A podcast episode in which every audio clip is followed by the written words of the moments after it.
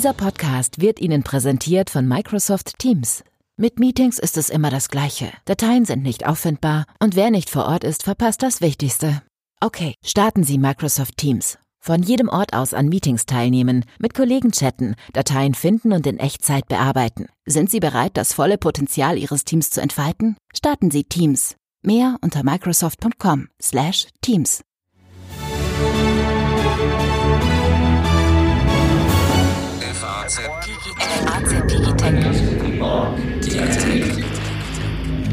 Herzlich willkommen zu einer neuen Folge unseres FAZ Digitech Podcast. Dramatisch sind die Bilder beklemmend, die wir momentan aus Amerika zu sehen bekommen. Unruhen in vielen Städten, wie es sie seit Jahrzehnten dort nicht gegeben hat. Zugleich eskaliert nicht nur auf der Straße die Gewalt, sondern auch im Internet in Teilen und es ist eine neue Diskussion entbrannt darüber, was eigentlich gesagt und geschrieben werden darf in sozialen Netzwerken, bis dahin, was eigentlich der Präsident der Vereinigten Staaten sagen und schreiben darf. Wir sprechen dafür wie schon in der vergangenen Woche, mit unserem New Yorker Korrespondenten Roland Lindner. Hallo Roland. Hallo Alex. Und Alexander Armbruster ist mein Name. Ich bin Wirtschaftsressortleiter der FAZ. Ja, lieber Roland, ich habe es versucht, schon ein bisschen zusammenzufassen. Die Bilder einerseits sind erschütternd und was wir mitbekommen und andererseits spitzt sich im Digitalen auch ein, ein, ähm, eine Art Machtkampf zu, bis dahin, dass sich zu Beginn dieser Woche der Facebook-Mitgründer und Vorstandsvorsitzende Mark Zuckerberg vor eigenen Mitarbeitern rechtfertigen musste, wie vermutlich noch nie zuvor dafür, wie er umgegangen ist mit Äußerungen des Präsidenten auf Facebook. Kannst du uns noch mal sagen, was da der Stand der Debatte ist? Also das Ganze fing sogar fast etwas ähm, unabhängig von den, von den aktuellen Ausschreitungen an.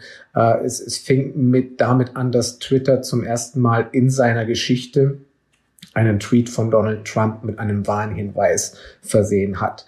Äh, zwei Tweets sogar. Und bei diesen Tweets ging es nicht um die Ausschreitungen, da ging es um ähm, angebliches Betrugspotenzial von Briefwahlen. Ähm, darüber schreibt Trump schon seit einiger Zeit. Ähm, und ähm, Twitter hat das zum Anlass genommen, nachdem sie Trump vorher jahrelang gewähren ließen, ähm, nachdem sie ihn sagen ließen, was immer er wollte, trotz vieler Kritik. Aber diese beiden Tweets äh, zum, äh, zu Briefwahlen und angeblichen Betrugspotenzial waren dann der Ausgangspunkt oder Auslöser für Twitter zum ersten Mal einzugreifen. So, das war letzte Woche. Ähm, und das hat natürlich das Trump-Lager in Aufruhr versetzt und ähm, hat Trump äh, äh, zum Vorwurf gebracht, Twitter wolle die, die Wahlen äh, in diesem Jahr manipulieren. Und was dann am Tag danach kam, äh, war ein Frontalangriff von Trump auf ähm, Twitter und auf alle Online-Plattformen, indem er dieses Dekret verabschiedet hat, dieses Dekret unterzeichnet hat, indem er äh, das sich gegen altes Gesetz richtet, das auf die 90er Jahre zurückdatiert und das Internetkonzerne bisher für die Verantwortung äh, für die in, von der Verantwortung für Inhalte auf ihren Seiten befreit. Und das will Trump jetzt ähm, ändern. Wie das im Einzelnen läuft, können wir ja gleich noch besprechen. Ähm, mhm. Was danach dann kam, und das ist jetzt der Kontext zu den Ausschreitungen, war, dass äh, Twitter sich nicht von Trumps Dekret hat einschüchtern lassen, sondern Twitter hat am Tag danach ähm, noch, äh, einen weiteren Warnhinweis äh, gebracht bei einem Trump-Tweet. Und da ging es eben um einen Tweet zu den Ausschreitungen in Minneapolis. Und äh, Trump twitterte den Satz, when the looting starts, the shooting starts. Also quasi, wenn das Plündern beginnt, beginnt das Schießen, hat also quasi mit Gewalt gedroht. Und das war der Ausgangspunkt für Twitter, ähm, für diesen Warnhinweis. Und seither ist die Sache weiter eskaliert.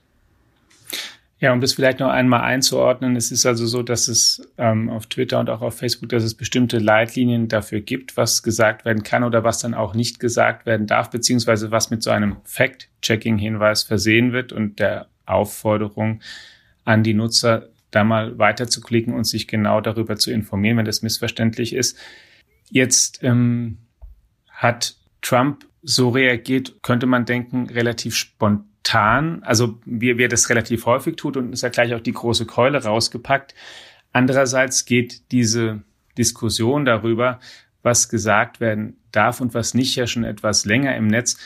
Und Twitter, wenn ich es richtig weiß, und auch Facebook haben ja da auch schon ein paar Sachen unternommen, um da nicht mehr komplett den an, an wie soll ich sagen, Anarchie ähm, ausleben zu lassen.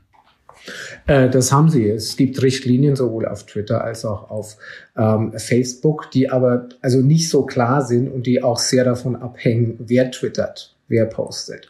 Ähm, also sowohl mhm. Twitter als auch Facebook haben äh, haben Sonderregeln für äh, Politiker, für World Leaders, wie sie das nennen. Das heißt, ähm, bestimmte Sachen, die normale Nutzer nicht posten dürften, die gegen Richtlinien verstoßen, werden äh, für die World Leaders, für Politiker, für Trump ähm, erlaubt, ähm, weil sie als, äh, weil, weil gesagt wird, das hat einen Nachrichtenwert und die Leute sollten wissen, was in den Köpfen der Politiker ähm, vorgeht. Äh, nun sagen aber beide Unternehmen auch, also und auch schon seit einiger Zeit, nicht erst seit letzter Woche, dass, dass Politiker trotzdem, es gibt eine Linie, die sie nicht überschreiten dürfen. Und zwei mhm. von diesen wichtigen Punkten sind eben ähm, Gewalt, Gewaltverherrlichung und ähm, Wahlunterdrückung. Und deswegen sind jetzt auch gerade diese Äußerungen von Trump ähm, so grenzwertig und sorgen jetzt für diese Diskussion. Und was ja jetzt das Spannende ist, ist, dass die Unternehmen zu sehr unterschiedlichen Schlussfolgerungen kommen. Genau, Twitter hat Trumps Tweets mit Warnhinweisen versehen, Facebook aber eben nicht. Und Facebook bzw. Mark Zuckerberg ist sogar in die Öffentlichkeit gegangen und hat sich auf dem Sender Fox News sehr direkt geäußert und quasi in dieser Auseinandersetzung auch hinter Trump gestellt und nicht hinter Twitter und gesagt und ziemlich ausdrücklich ja bekräftigt, dass dieselbe Aussage auf Facebook stehen darf. Wie hat er das Richtig. begründet? Ähm, er hat gesagt, um, ähm, we don't want to be the arbiter of truth. Wir wollen nicht mhm. der Schiedsrichter der Wahrheit sein.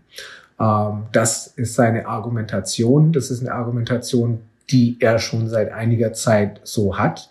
Ähm, es ist eine Argumentation pro freie Meinungsäußerung. Ähm, diese Argumentation hat er auch schon gebracht, als es vor einem Jahr eine andere Kontroverse gab, wo sich beide Unternehmen unterschieden haben. Da ging es um politische Werbung, also um Anzeigen, die von Politikern geschaltet wurden. Und da hat sich Twitter auf die mhm. Position gestellt, solche Anzeigen nicht mehr zu erlauben. Äh, und Facebook und Zuckerberg erlauben sie eben schon noch. Und Zuckerberg hat auch da gesagt, der Grund ist, ähm, wir wollen freie Meinungsäußerung ähm, ermöglichen bei ähm, Politikern. Also, und die Argumentation hat er jetzt wiederholt. Und sie ist auch eine, die Facebook durchaus ähm, Kosten spart beziehungsweise weitere Einnahmen ermöglicht. Denn umso mehr Werbung geschaltet werden darf, umso mehr Einnahmemöglichkeiten potenziell hat Facebook und umso weniger ähm, Ressourcen sie aufwenden müssen, um Diskussionen oder Content zu moderieren, möglicherweise zu filtern oder zu analysieren, umso rentabler ist Facebook am Ende auch, oder? Da, mir kommt es immer so ein bisschen, also diese, ähm, einerseits natürlich, ist, es klingt immer für mich auch auf den ersten Blick, ich möchte auch nicht einfach der Schiedsrichter zwischen wahr und falsch sein und die, und die, und es ist natürlich auch eine schwammige Grenze im Politischen, aber bei Facebook steht ja auch, auch im, im Hintergrund, wie viel tausend Leute jetzt schon eingestellt wurden, um Inhalte ähm, zu analysieren. Und das ist natürlich ja. auch einfach ein Kostenfaktor. Und im, ich will kein Schiedsrichter sein, ist sozusagen die kostengünstige Variante, oder? Richtig, es ist auf jeden Fall eine sehr wohlfeile Argumentation, ähm, das sozusagen.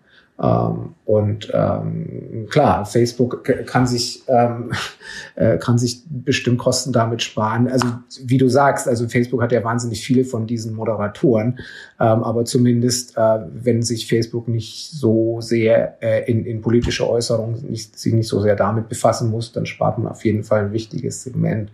Äh, Facebook und Zuckerberg haben oft darauf hingewiesen, dass jetzt was speziell Anzeigen betrifft, politische Werbung, dass das nur ein sehr, sehr kleiner Teil des Geschäfts sei. Also die Äußerung mhm. kann man nicht wirklich nachprüfen, weil, also es ist ja schon so, dass Politiker wahnsinnig viel Werbung auf Facebook schalten, aber es kann schon sein, dass in dem Megakonglomerat Facebook, dass das trotzdem nur einen sehr, sehr kleinen ähm, Teil ausmacht. Ähm, und Zuckerberg hat halt immer gesagt, naja, eigentlich ist, ist es das gar nicht wert, diese ganze Diskussion Ja, aber trotzdem, wir wollen quasi einen, äh, äh, wir wollen ein Prinzip haben ähm, und deswegen lassen wir die Werbung weiter zu, aus Prinzip, nicht aus Geldgier.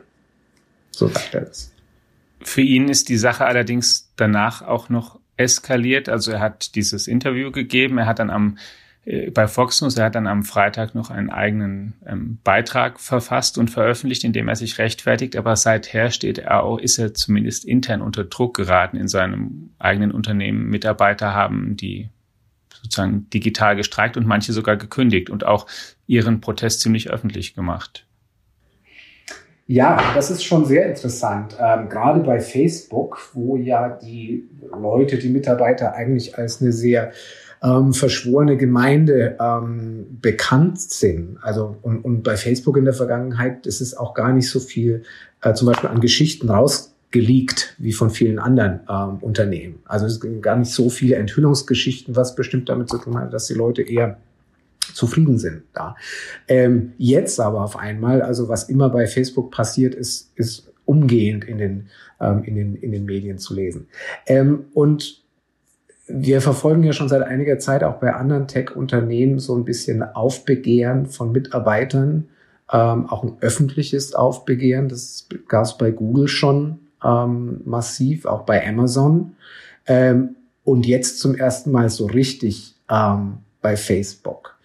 Und es ist bei Facebook insofern ein Sonderfall und auch sehr interessant, weil Mark Zuckerberg hat ähm, schon eine sehr besondere Position, die sonst, die es bei Google oder auch sonst bei den großen Tech-Konzernen so nicht gibt, im Sinne davon, dass er wirklich ein ziemlicher Autokrat ist und sein kann. Ähm, also, weil er, ähm, also erstmal hat er alle wichtigen Positionen. Er ist Vorstandschef und führt den Verwaltungsrat, also ist Chairman. Und ich meine, gute Corporate Governance sagt uns ja eigentlich, diese beiden Posten sollten ähm, voneinander getrennt sein. Aber also selbst wenn sie es nicht sind, hat er zusätzlich auch noch kontrolliert er mehr als die Hälfte der Stimmrechte. Das heißt, ohne ihn kann irgendwie gar nichts passieren. Ähm, und das ist seit einiger Zeit schon so, aber in letzter Zeit kommt noch dazu, dass ähm, also er, er scheint seine Machtfülle, die ohnehin schon groß war, noch weiter auszuweiten. Also es gab zum Beispiel viele Umbesetzungen im Verwaltungsrat und es sind Leute rausgefallen, die eher kritisch waren und dafür sind jetzt Leute reingekommen, die eher als loyal gelten. Ähm, und die ganzen ähm, Gründer von den Firmen, die Facebook zugekauft hat, wie Instagram und WhatsApp und die zum Teil, also gerade die WhatsApp-Leute auch ein bisschen kritischer waren, die sind auch nicht mehr da. Also insofern ist das alles mittlerweile die totale Zuckerberg-Show. Ähm, und deswegen finde ich es interessant, dass jetzt die Mitarbeiter kommen, die im Prinzip auf dem Papier wirklich keine Macht haben, weil es eben eine reine Zuckerberg-Show ist. Ähm, aber die natürlich, wenn sie denn nur in nur lautstark und zahlreich genug sind, ähm, womöglich schon was ausrichten können, weil sie sind natürlich schon auch sein Kapital. Ähm, und ähm, vielleicht ist es nicht unbedingt die beste Zeit für eine Mitarbeiterrevolte. Denn darum geht es ja in, in solchen Unternehmen auch, auch mehr als woanders, dass man eben qualifizierte Leute hat, weil das tatsächlich, um das vielleicht nochmal zu betonen, die Ressource ist, es sind nicht die Bürostühle, am Ende auch nicht die Datenzentren, sondern es ist ähm, einfach das Talent und die Fähigkeit, die besten Informatiker der Welt anwerben zu können und auch für sich arbeiten zu haben. Völlig richtig, ja. Deswegen sind die Unternehmen ja auch alle so nett zu ihren Mitarbeitern und geben ihnen gratis Gourmet-Essen und so weiter, all diese Sachen. Ähm, ja, wobei wir natürlich im Moment auch ein bisschen in einer Sondersituation sind, in, in der Corona-Krise, ähm, wo zwar, also auch Google und Facebook zwar immer noch Leute einstellen wollen, aber es ist nicht mehr so leicht, dass man sagen kann, ähm, äh, ich habe die Schnauze voll von euch, ich gehe über die Straße zur nächsten Firma. Ähm, also in, insofern, also ist es vielleicht besonders noch bemerkenswerter, dass selbst in dieser Situation es bei, bei, bei Facebook jetzt im Moment so eine Mitarbeiterrevolte gibt. Was denkst du denn, was da am Ende rauskommt? Jetzt gibt es einerseits den Protest der Mitarbeiter in einem bisher nie gekannten Ausmaß. Andererseits hat aber gerade Mark Zuckerberg auch selbst in der jüngeren Vergangenheit eine, ich nenne es mal Charmoffensive in Washington auch unternommen und hat selbst Kontakt zu hohen Politikern geknüpft, auch selbst ähm, sich mit dem Präsidenten getroffen, mit dem er zu Beginn von dessen Amtszeit ja keine, keine ähm, ähm, große Be Be Beziehung oder Arbeitsbeziehung oder Atmosphäre hat herstellen können, ist auch oft auch mit seinem Unternehmen kritisiert worden von Trump und hat es dann offenbar geschafft, den Präsidenten ähm, zumindest für Gespräche zu gewinnen und sich eine Weile keine Kritik anhören müssen. Und jetzt steht er natürlich dann auch unter dem oder kann ich mir gut vorstellen, dass er eben jetzt so ein bisschen dazwischen steht. Einerseits sind die Mitarbeiter da, andererseits möchte er auch nicht eben den Präsidenten und die amerikanische Regierung ähm, zum Feind oder, oder wieder zum Feind haben, die er ohnehin schon ein paar Mal angedroht hat, gegen die großen Tech-Unternehmen ähm, vielleicht mehr zu unternehmen in puncto Marktmacht und Datenschutz. Ähm, absolut richtig. Also an ihm zerren da die Leute von, von unterschiedlichen Seiten, die wahrscheinlich nicht so richtig unter einen Hut ähm, zu bringen sind. Weil ähm, der, der Protest, der da im Moment hochquillt von den, von den Mitarbeitern, der richtet sich natürlich ähm, äh, äh eher gegen, gegen die, die Trump-Seite. Und wenn äh, hm. Zuckerberg versucht, es der einen Seite recht zu machen, dann wird er es der anderen nicht recht machen. Ähm, und insofern ist das für ihn bestimmt ein ziemlicher Balanceakt. Ähm, insofern, ich finde es ein bisschen schwer zu beurteilen, was dabei rauskommt. Ich finde aber schon, dass beide Sachen auf jeden Fall eine Bedrohung für Facebook ähm, sind. Also ich finde, was, was im Moment mit den Mitarbeitern passiert, finde ich schon ernst zu nehmen, auch weil es sehr ungewöhnlich ist. Ähm, und was in Washington passiert, ist extrem ernst zu nehmen und womöglich sogar die größte Bedrohung für Facebook. Ähm, aber, ähm, die Frage, was könnte regulierungstechnisch ähm, auf das Unternehmen zukommen. Ähm, wir haben es ja gesehen letzte Woche, äh, äh, Trumps Dekret. Das ist nur eine von, von vielen Sachen. Ähm, Facebook und auch andere Internetkonzerne stehen sich ja allgemein oder müssen sich allgemein mit verstärkter Regulierung äh, womöglich ähm, auseinandersetzen. Die Kartellbehörden ermitteln. Es wird womöglich in diesem Jahr noch eine, eine Kartellklage gegen Google geben. Ähm, insofern, es prasselt da von äh, allen Seiten auf ähm, auf die Branche ähm, ein. Und auch von allen politischen Seiten äh, natürlich. Und auch mhm. hier ist Zuckerberg zerrissen, weil ähm, die, die Republikaner haben andere Kritikpunkte als die Demokraten. Ähm, die äh, Republikaner sagen, äh, Facebook und Twitter, ihr wollt äh, konservative politische Stimmen unterdrücken. Und die Demokraten sagen, Facebook, Twitter, ihr habt ja überhaupt erst Trump ins Amt verholfen. Ähm, also das sind zwei ziemlich unterschiedliche ähm, ähm, Sachen. Also insofern. Wie ist denn da deine Wahrnehmung in dem, gerade in dem Argument kommen konservative Stimmen zu wenig zu Wort auf Facebook oder können die sich in Gruppen weniger organisieren als linksorientierte Gruppen? Ist das überhaupt so? Nein. also okay. überhaupt nicht. Ja. Ähm, ganz und gar nicht sogar. Ich kenne nämlich auch noch keine Analyse, die jetzt irgendwie zeigt, es sind die einen Meinungen stärker repräsentiert oder unterdrückt als die anderen. Überhaupt nicht. Also wenn irgendwas, dann war es 2016 bei den Wahlen eher so, dass das zugunsten ähm, der äh, des konservativen Lagers der Republikaner ausgefallen ist. Ähm, und ich meine, Trump hat sein äh, Monster-Megafon auf Twitter mit mehr als 80 Millionen Followern, auch wenn er hin und wieder mal gejammert hat, es müssten eigentlich viel mehr sein, und obwohl es ihm immer missfällt, dass Obama noch mehr hat. Ähm, ähm, aber also in, insofern beklagen kann er sich ja nun eigentlich wirklich nicht über Twitter. Und Twitter hat ihn ja wirklich jahrelang gewähren lassen. Und, und, und Trump hat viele Sachen gesagt, die wirklich, also extremst grenzwertig waren.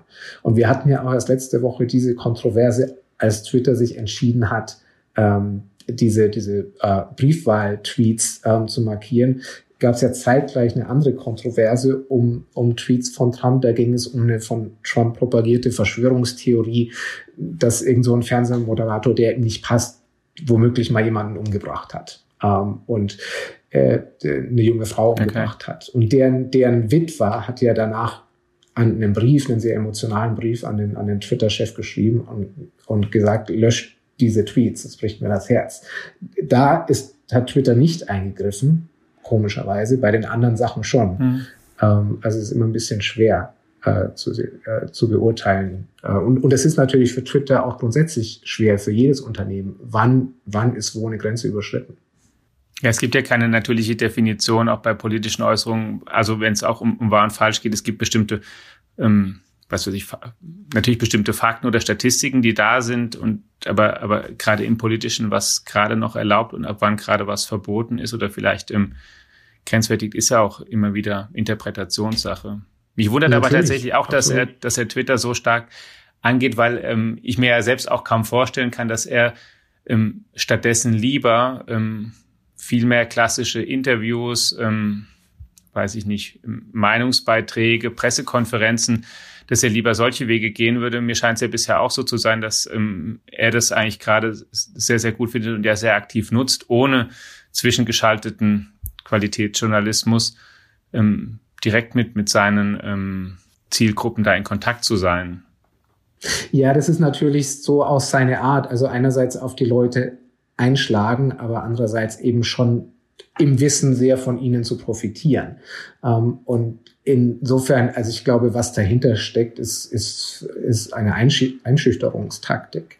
Ähm, Trump hätte am liebsten, dass alles so weitergeht wie bisher auf Twitter, mhm. auf Facebook, überall, äh, dass niemand ihm in die Suppe spuckt.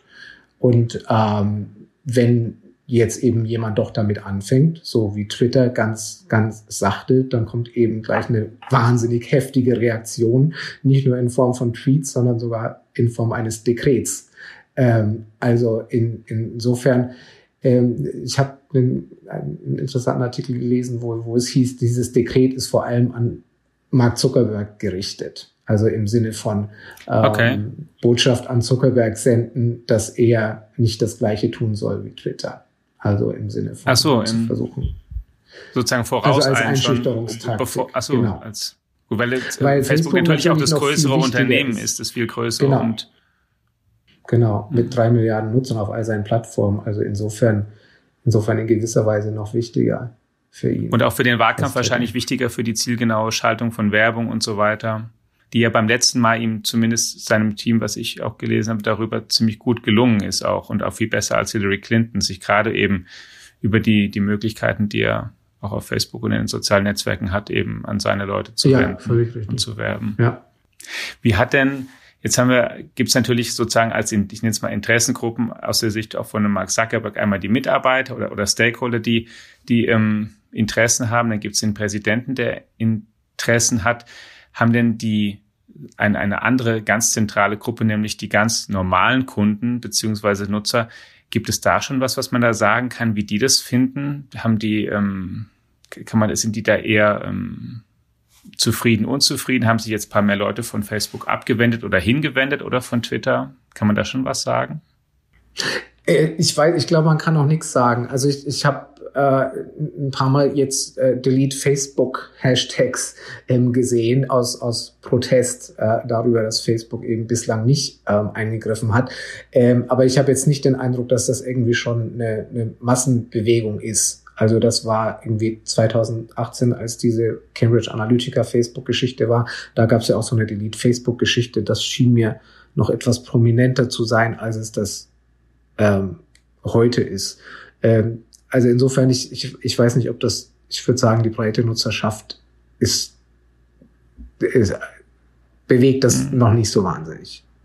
Okay, weil das wäre auch ansonsten ein praktisch ein Hebel, der Druck in der eine oder andere Richtung erzeugen könnte. Aber das sind, also ich bin ich auch mal gespannt, ob wir da in der näheren Zukunft oder bis zur Wahl hin da irgendwas sehen, weil man sich da, weil die ja sozusagen zumindest auch immer Gewicht haben, Kunden, mit denen jeder, jedes Unternehmen mehr Geld verdienen möchte, natürlich.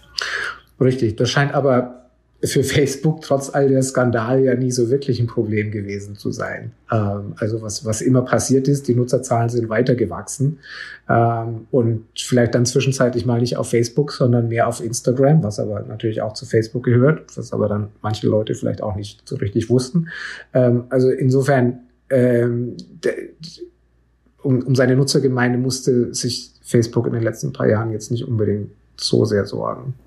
Jetzt hast du schon gesagt, Zuckerberg ist ähm, immer mehr Alleinherrscher oder sozusagen formal schon seit einer Weile, aber ähm, ähm, ist auch jetzt in der jüngeren Vergangenheit dabei gewesen, immer mehr Macht auch sozusagen im Tagesgeschäft oder Themen an sich zu ziehen. Es gibt ja einmal noch die, die ähm, nach wie vor ja im, im Amt befindliche, ähm, sozusagen seine, seine rechte Hand Sheryl Sandberg, die die oberste Geschäftsführung unter ihm, die aber eigentlich öffentlich an meinem, wie ich es hier wahrnehme, stark in den Hintergrund gerückt ist. Und es gibt, ähm, das habe ich gelesen in einem Buch von Stephen Levy, der da auch ähm, häufiger Kontakt mit Zuckerberg und anderen da selbst hatte, der zitiert aus einem Treffen des M-Teams, so heißt es, das, ähm, der engste Führungszirkel mhm.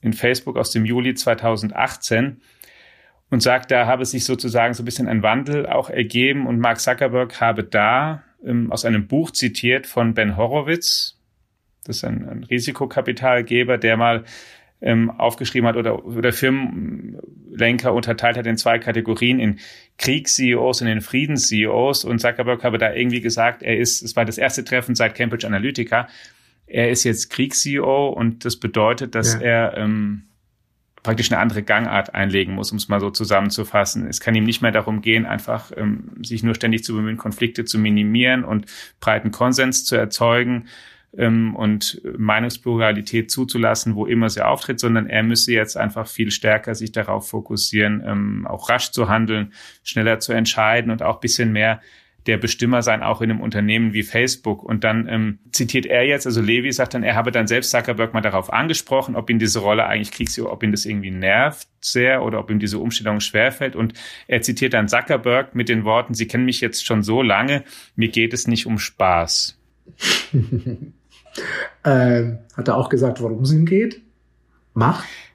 Ist nicht zitiert. Also insgesamt geht es natürlich dann in dem Buch so darum, also ja, ja, genau, so äh, kann man dann reinlesen, halt um, um sein, um grundsätzlich geht es dann da darum, natürlich ist es auch, auch ein, ein, großes Porträt, das, das Ziel überhaupt, was er mit Facebook von Beginn an verfolgt hat, eben, und dann, dann wird es auch schnell wieder blumig, alle Menschen zu connecten und und aus der ganzen Welt eine große Community zu machen und so. Aber das sozusagen er als, als Vorstandsvorsitzender, es geht zumindest so ein bisschen, kann man dem entnehmen, sich schon gewandelt hat und jetzt einfach von dem her auch mehr der Bestimmer ist und auch in die Themen, auch viel mehr Themen eben an sich zieht. Ich finde auch zum Beispiel ein, eines, was ja, was ich auch einen interessanten Punkt fand, Zuckerberg hat sich lange ja um die, sehr stark auf die Produktentwicklung fokussiert und neue Tools. Mhm und Eigenschaften und wirklich dieses andere, dieses ganze politische, den politischen Diskurs, die Regulierungsfragen und so an Sandberg delegiert. Aber mir scheint es ja auch so, jetzt ist es eigentlich nur Zuckerberg, der auftritt, oder? Absolut.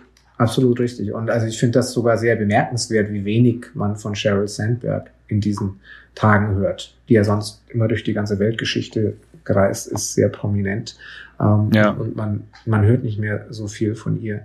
Ähm, ja, sie war auch letztes Jahr noch bei, bei, ähm, beim DLD, erst in München zum Beispiel. Sie war dann ähm, beim Weltwirtschaftsforum, jetzt beim, dieses Jahr beim, beim DLD dann nicht mehr gewesen, aber hatte auch damals noch die, auch da noch wirklich so, wirklich die, die, die Aufgabe, Facebook auch öffentlich und politisch zu erklären. Und seitdem macht es oft er. Er ist auch, Zuckerberg ist auch der jetzt in, nicht nur in Washington war, der auch dieses Jahr in Brüssel war, bei der EU-Kommission, er es schon irgendwie selbst jetzt alles in die Hand nehmen zu wollen. Vielleicht ist es auch richtig, oder?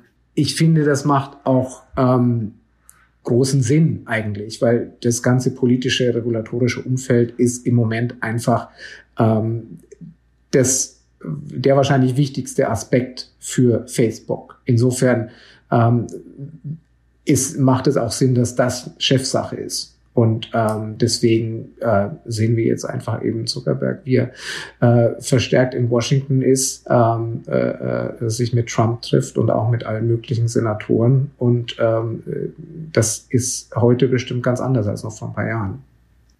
Jetzt hat er sich aktuell ja wirklich mit diesem Dekret auch zu befassen, mit diesem neuen, was Trump unterschrieben hat. Was ist denn da deine Einschätzung? Ursprünglich ähm, wie gesagt, geht es ja auf ein, ein Telekommunikationsgesetz aus den 90er Jahren zurück und es geht da auch um die Frage, wie Internetunternehmen für Inhalte haften und wahrscheinlich wäre ohne dieses Gesetz gar nicht möglich gewesen, dass sich Plattformen, so große Plattformen gründen können, weil sie gar nicht in der Lage sonst gewesen wären, wirklich hier für alle Inhalte zu haften und zumindest zu damaliger Technologie auch gar nicht zu, die rechtzeitig zu kontrollieren, je nachdem, wie schnell Leute die Sachen hochstellen oder auch selbst hochstellen können dürfen. Was denkst du denn, was hat er da heute wirklich zu befürchten aus dem Dekret? Kann Trump da schnell Nägel mit Köpfen machen? Also bestimmt nicht schnell. Ähm, das ist jetzt erstmal ein Prozess. Ähm, also wie es ja bei Trump ähm, oft so ist, am Anfang kommt erstmal ein großer, großer Knalleffekt ähm, und, und oftmals verliert sich das dann sehr schnell in Details oder sogar ganz. Äh, man wird das sehen müssen. Also erstmal gibt es einen Prozess. Es muss das Wirtschaftsministerium muss jetzt irgendwie einen Antrag an diverse Behörden stellen und die müssen sich dann damit befassen, ob sie oder in welcher Form sie dieses alte Gesetz ähm, ändern wollen. Und ähm, dann ist aber auch immer noch unklar, ob sie das überhaupt können oder ob man dazu dann vielleicht nicht doch einen Akt des Kongresses braucht. Ähm, also es ist wahnsinnig viel unklar im Moment und ich ich würde mal vermuten, in den nächsten zwölf Monaten zumindest oder definitiv vor der Wahl ähm, wird da nicht wirklich was passieren. Ähm, ist es, das macht die Sache jetzt nicht irrelevant. Ähm, also wie gesagt, es ist mit, mit diesem Dekret ist ja auch eine Botschaft verbunden. Ähm, und die Botschaft ist, ähm, wir machen Druck auf euch. Ähm, und und, und wir, wir beobachten euch genau. Und ähm, also wie schon gesagt, es ist ein Aspekt ist bestimmt dieser äh, der der Einschüchterungseffekt, auf den auf den Trump ähm, hofft. Ähm, und das Ganze bettet sich ja ein in, äh, in eine allgemeine verstärkte Feindseligkeit gegenüber dem Silicon Valley. Und die, diese Feindseligkeit gibt es eben nicht nur bei den Republikanern, sondern auch auf, bei den Demokraten. Also insofern ist ist auch dieses Dekret bestimmt allein wegen seiner Botschaft her schon ernst zu nehmen, auch wenn man im Detail sehen muss, was da passiert. Es gab ja auch gerade die erste Klage, die dagegen eingereicht worden ist. Zeichnet sich denn schon ab, wie sich die jetzt in diesem Umfeld eigentlich die Tech-Unternehmen positionieren werden. Im Wahlkampf traditionell sind ja auch die, gerade die großen Unternehmen auch immer gar kein unwichtiger ähm, Wahlkampfsponsor für verschiedene Kandidaten und die Möglichkeiten, da Kandidaten zu unterstützen, die sind ja auch nahezu unrestringiert in Amerika. Sind die, kann man da schon jetzt sehen, wie die sich positionieren? Sind die sozusagen zögern die jetzt mehr, sich vielleicht auf beiden Seiten zu stellen oder sind sie ohnehin so ein bisschen auf beider Seite oder oder ähm also ich glaube, ähm, viele von den Tech-Konzernen, gerade weil man, weil ihnen die Republikaner immer vorgeworfen haben, sie seien, sie seien zu linksliberal und würden bei den Demokraten, zu sehr bei den Demokraten stehen, bemühen sich eben gerade Zeichen zu setzen, ähm, äh, äh ihre Unterstützung irgendwie zu verteilen. Und ähm, also insofern denke ich, was alles, was von der Unternehmensspitze kommt, ähm, äh, wird im, Sinne von Wahlkampfspenden ähm, oder, oder jeder anderen Form der Unterstützung, wird schon versucht, ähm, äh, äh so ein bisschen gleichmäßig aufzuteilen. Anders ist es, wenn man, wenn man jetzt auf Spenden guckt, die von den Mitarbeitern kommen. Ähm, da ist das immer noch ganz klar äh, ein ganz großer Überhang bei den, bei den Demokraten. Ähm, aber, mhm. aber die Unternehmen an sich ähm, versuchen ja schon, die versuchen auf jeden Fall irgendwie ähm, keine der beiden Seiten ähm, zu verletzen. Und das sind nicht nur, also nicht nur Facebook, nicht nur Twitter, man sieht es ja auch bei, bei Apple zum Beispiel, Tim Cook, der sich ähm, alle Mühe gibt, ähm, äh, ein gutes Verhältnis zu Trump ähm, zu kultivieren und damit ja auch schon erreicht hat, von bestimmten Sanktionen gegen China ausgenommen worden zu sein, zumindest vorübergehend. Ne? Hat absolut funktioniert für ihn, ja. Der musste sich dann natürlich im, im, im Gegenzug musste er sich für diverse Foto-Ops hingeben. Ähm, aber ähm, gut, mhm. das ist dann der Preis, den er bezahlt hat. Zum Schluss, wie ist denn deine Einschätzung oder mach doch mal eine Vorhersage, wie eigentlich bis zur Wahl sich das Ganze sozusagen diese Gemengelage im, gerade im Digitalen sich entwickeln wird? Wird es da viel mehr solche Fälle geben, zensierter oder, oder ähm, markierter Präsidententweet bis fast zu gerichtlichen Auseinandersetzungen? Was glaubst du, was wir da noch erwarten können?